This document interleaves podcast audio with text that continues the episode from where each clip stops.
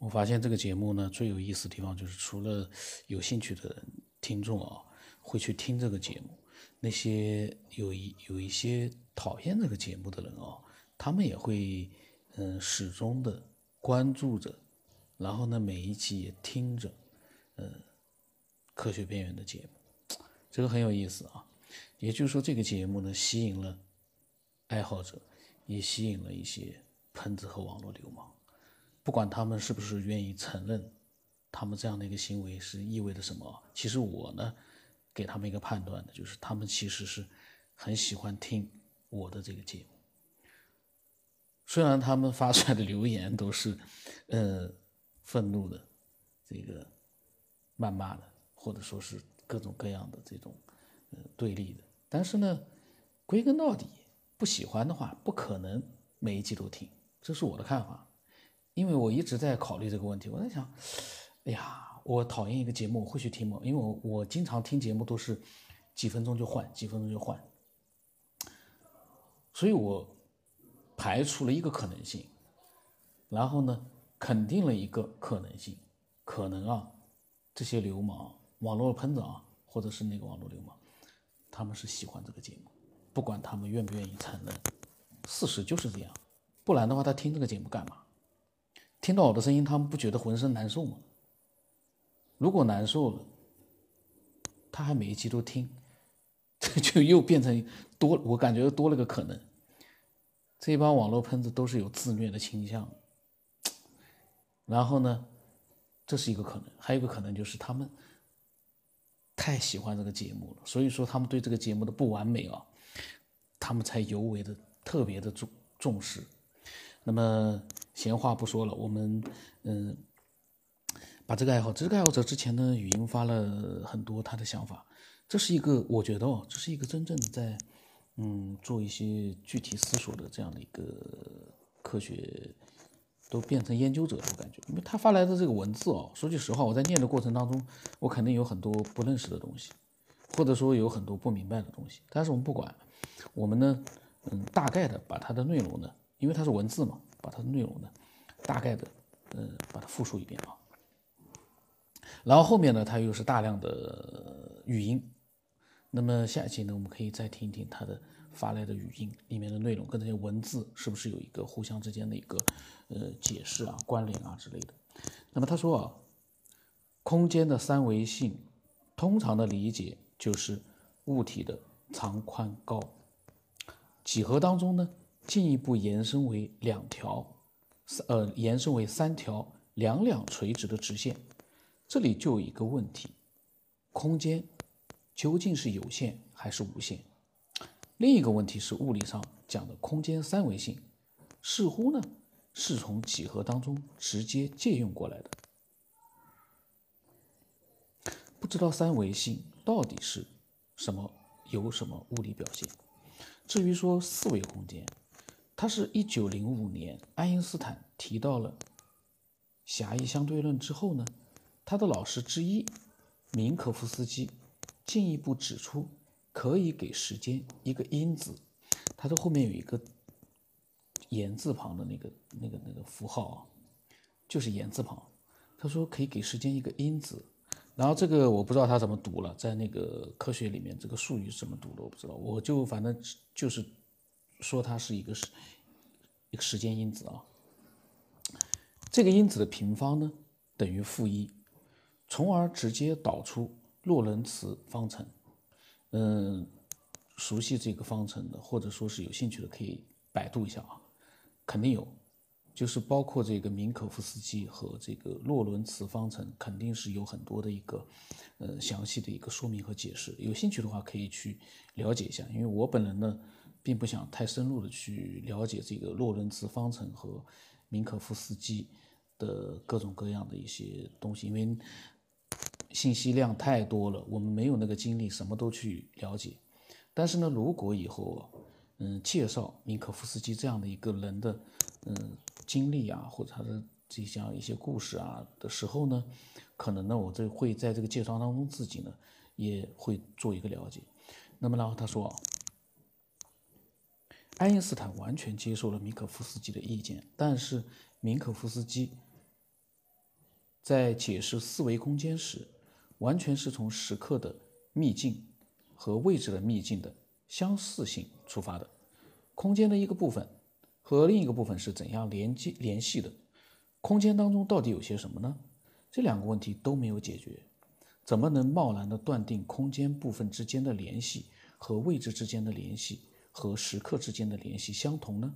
他说：“请参考霍金编写的《不断持续的幻觉》。”这些内容呢，我相信都是他自己写出来的。嗯，那么哦，下面一段他又重复的发了，还是这个。然后呢，他又发了一个，他说：“一维和三维有多大的区别？”他说：“取普朗克长度为一维线的宽度，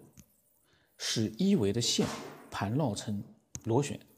并且使螺旋在线段上的速度为光速。想象螺旋的螺圈一圈紧接着一圈，这样的螺圈达到了十的二十次方个，螺旋长度可以达到四点五乘以十的负十五次方米。可计算出螺旋旋转线速度为十的十九方十九次方乘以光速，以这个速度通过宇宙的时间不超过百分之八点八秒，这个速度是灵魂的传播速度。嗯，他讲到了一个灵魂的传播速度，然后我这个时候我问了他一句，我说这些都是你自己琢磨出来的吗？他说是的。他说有什么不对吗？他说他在研究宇宙演化时，发现了比光速高得多的速度。然后呢，他查到了相对论、相对联谊会，可能他是意思查到了相对论会给出的速度为十的九次方乘以光速。他通过研究和计算，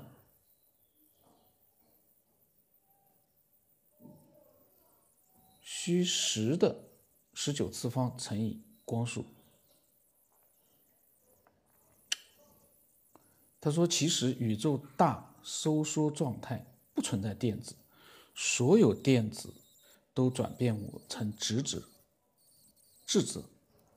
随后呢，立刻膨胀速度。”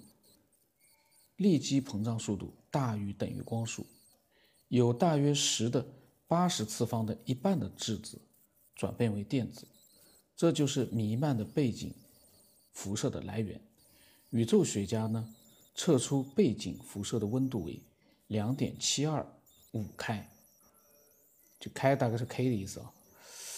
嗯，他说有大约十的八十次方的一半的质子转变为了电子。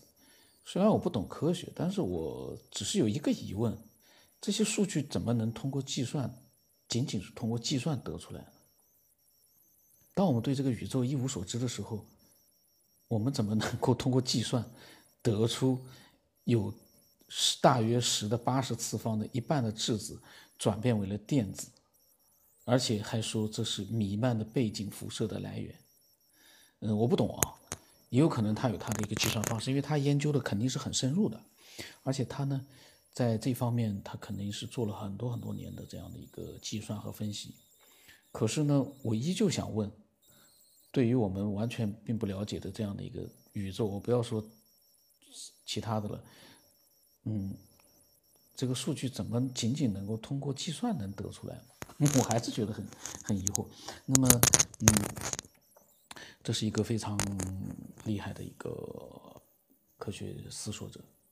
然后呢，嗯，后来呢，他又发了很多的语音，大量的语音。那么我在想，下次我们会录他的语音。那么今天呢，就是把他的文字呢，嗯，这样子把它念一遍。在这过程当中，我发现呢，说句实话，他的那个什么因子的那个念法，我不知道，我也不知道他到底指的是什么。嗯，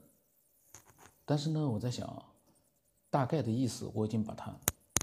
表达、转达出来了，转述出来了。嗯，如果有兴趣的爱好者，可以自己百度，包括刚才里面提到的人物和那个方程式，是大概是洛伦茨方程式，大家可以百度去了解一下。有时间的啊，可以百度；没有时间的，嗯，也没有那个太多的一个精力的，我就建议我们呢，到时候听听他的语音里面有没有这样的各方面的一个更详细的一个，嗯，比较能够让人。明白的这样的一些叙述和解释，我们自己没必要去把这些东西全部都弄明白，因为我们毕竟不是，呃，专门去研究这样的一个科学。我们，嗯，怎么说呢？我们需要这样的科学的研究者和爱好者，同时呢，我们也不能就是，嗯，完全的掉进，嗯，那样的一个，嗯。研究的状态，因为这个东西不是每个人都能研究的，这是需要嗯有大量的一个基础啊，大量的一个数学基础、物理学基础、各种各样的一个基础，宇宙、天文研究这个各方面的一个基础，还要了解爱因斯坦的什么嗯各种各样的一个理论，霍金的各种各样的一个理论，你才能去做一个研究。在这个世界上，能够什么都明白的人存在吗？我不相信，我不相信有这样的一个人存在。真的，如果有的话，他一定不是人，他一定是高等的文明。就是再牛的科学家，他像爱因斯坦，他也只是在他嗯自己比较嗯明白的那样的一些领域呢去做深入的一个研究。他可能比如说你让他去研究。嗯，其他的科学家提出来的一些理论，他可能就没有那样的一个，呃，更多的这样的一个脑力和精力去做，而他已经是这个世界上最聪明的人之一了，就不要说我们普通人了。所以呢，倒不是说我瞧不起自己这样的一个呃普通人的状态，呃，我是觉得呢，我们的普通人其实就不一定会有必要啊，嗯。去做一个深入的这样的一个嗯计算和呃和那个去了解所有的那些著名的科学家他们研究出来的那样的理论，其他的我都不都不说，我就说一个杨振宁，杨振宁嗯是非常伟大的一个呃理论物理学家。那他研究的东西，说句实话，有几个人能懂？我看了那么多的知乎和那个问答，说句实话，我我是看不懂的。但是我只明白一点，我虽然我看不懂，但是我知道杨振宁这个人，在物理学这方面，确实是一个非常非常牛的一个人。我只知道这点我就可以了。我不知道我所表达的意思有没有表达清楚，应该是没表达清楚。大家反正意会吧，有很多事情这个东西说不清楚，意会吧。那么，嗯，听的比较长的一些是听这个节目。时间已经比较长、比较久的这样的一些听众，然后有什么想法和分享的一些东西啊，嗯，可以添加我的微信 x 五三四七八五八十五。添加的时候呢，稍微说明一下自己的，反正说明一下吧，不管说明什么，你要说明一下，意会吧。那么今天就到这里。